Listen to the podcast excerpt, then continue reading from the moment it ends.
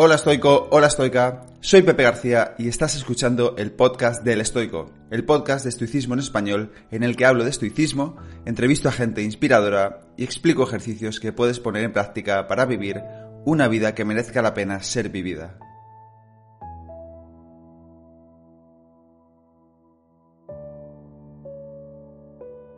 Bienvenido, bienvenida al episodio número 89 del podcast. En el episodio de hoy voy a hablar de algunas preguntas que aparecen en las meditaciones de Marco Aurelio y por ello podemos intuir que se las hacía a sí mismo con cierta frecuencia. Y es que, en mi experiencia, es muy importante aprender a hacerse preguntas antes de actuar para ver si lo que estamos a punto de hacer es lo mejor que podemos llevar a cabo. Además, incluyo también una pregunta que trato de hacerme a mí mismo y que he tomado de una idea de Seneca. Todo esto y mucho más lo veremos en el episodio de hoy. Pero antes de comenzar con este episodio, quería contarte que ya está abierto el plazo de inscripciones para la tercera edición de Estoa, mi curso de estoicismo para principiantes que arranca el próximo lunes 5 de septiembre. Son muchas las personas que me han escrito preguntándome por dónde empezar en el estoicismo y Estoa es sinceramente uno de los mejores sitios que Es un curso que se envía por email, así que lo tendrás siempre en tu bandeja de entrada para repasarlo una y otra vez y dura 28 días. Recibes un mail cada dos días con una introducción a la teoría estoica del día y un ejercicio para llevar esa teoría a la práctica ese mismo día. En esto vas a encontrar una comunidad de gente que está haciendo el curso al mismo tiempo que tú y así pues avanzamos todos juntos y vamos resolviendo dudas día a día. También hay una videollamada mensual en directo conmigo para conocernos en persona y resolver cualquier duda o pregunta.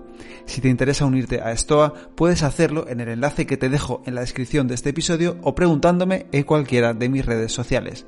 Dicho todo esto, vamos con el episodio de hoy. Las preguntas que se hacía Marco Aurelio antes de actuar. Apuesto a que has actuado sin pensar muchísimas veces y cuando te has dado cuenta te has preguntado, ¿pero qué demonios he hecho? ¿Por qué? ¿En qué estaba pensando? Y lo paradójico es que seguramente no estabas pensando en nada y no es culpa tuya. Muchas veces actuamos por impulsos o porque tenemos un hábito muy arraigado en nuestra mente que nos lleva a actuar de forma automática, de forma impulsiva. Por ejemplo, cuando vas a lavarte los dientes, no haces una ponderación de pros y contras, de ventajas y beneficios de lavarte los dientes. Simplemente te los lavas y ya está. Y lo interesante de todo esto es que, como he dicho antes, es un hábito. Y los hábitos se pueden cambiar. Eso sí, con tiempo, con paciencia, con persistencia, pero se pueden cambiar. Piensa, por ejemplo, en cómo fue cuando te subiste por primera vez a un coche y no tenías ni idea de qué hacer, no sabías ni cómo poner las marchas, ni cómo arrancarlo, ni cómo frenar pero seguramente con el paso de los meses, con la práctica, ya lo puedes hacer hasta casi sin pensar, automáticamente o incluso aún más, haciendo varias cosas a la vez. Puedes conducir pues escuchando un podcast, escuchando música o incluso hablando con otra persona. El problema viene cuando quieres hacer algo importante, algo que normalmente cuesta esfuerzo, que lleva trabajo, tienes que tolerar la frustración de no saber hacerlo, entonces tienes el hábito de hacer otras cosas para no enfrentarte a esto que es incómodo. Por ejemplo, imagina que tienes que empezar, no sé, a diseñar una presentación o que tienes que enfrentarte a un hoja en blanco para escribir y como no sabes por dónde empezar, pues te vas a mirar a ver qué está pasando en Instagram, que cuesta menos esfuerzo y es mucho más interesante. O te pones a leer el periódico o simplemente a perder el tiempo por Internet. Lo que estás haciendo es evadir, evitar esa sensación de incomodidad. Este comportamiento repetido en el tiempo, se convierte en un hábito y cada vez que te enfrentas a algo que requiere esfuerzo o compromiso, miras para otro lado. A mí me ha pasado muchísimo tiempo, con mucha frecuencia, y es verdad que me sigue pasando, pero mucho menos. ¿Por qué? Porque estoy empezando a ser más consciente de cuando lo hago y eso me ayuda a ponerle remedio. Tomar conciencia, como sabes, es el primer paso si quieres modificar un comportamiento. Y a mí particularmente, para tomar conciencia, me ha ayudado mucho esta frase de Marco Aurelio, esta pregunta. Pregúntate en todo momento, ¿es esto necesario? Aquí quiero matizar a Marco Aurelio y debo decir que en mi experiencia es cierto, es complicado y a veces no puede hacerse. No puedes ir preguntándote en cada momento si lo que vas a hacer es necesario porque te volverías loco. Si ves que un coche va a atropellar a tu hijo no te preguntas ¿es necesario que vaya a salvarlo? Simplemente vas corriendo y ya está, lo salvas. Tampoco te vas a preguntar mm, a cada paso que des o cada vez que te levantes de la silla ¿es necesario que me levante? ¿Es necesario que dé un paso? No, entonces, ¿en qué momento puede ser útil o puede ser inteligente hacerse esta pregunta? en mi opinión, en el momento en que esas acciones se interponen en lo que para ti es importante de verdad. Por ejemplo, yo me dedico a escribir y como te he dicho antes, enfrentarme a la hoja en blanco es muy incómodo porque me hace sentir que no sé qué quiero decir, que no sé por dónde empezar, que lo que estoy escribiendo no tiene ningún sentido, que se van a burlar de mí. Es muy incómodo. Entonces, por lo general, mi mente me boicotea y dice, bueno, pues ponte a mirar Instagram o ponte a mirar Twitter o cualquier otra cosa. Y lo que hace es que me evade me evade de esa obligación que tengo, de, esa, em, de ese enfrentamiento a la hoja en blanco. Entonces, gracias a la pregunta de Marco Aurelio, en la que me he entrenado en preguntarme, esto no es una cosa que yo traía de serie, me he entrenado en ello, me digo, ¿es esto necesario? ¿Es necesario que mires Instagram ahora mismo? ¿Es necesario que mires el mail? ¿Es necesario que mires esta página web? A veces sí es necesario, a veces tengo un email importante que contestar o un mensaje en Instagram que es importante que lo conteste, entonces lo contesto. A veces sí es necesario, entonces vale, si es necesario lo hago. Pero la mayoría de las veces no es necesario, la mayoría de las veces lo que estoy haciendo es evadirme.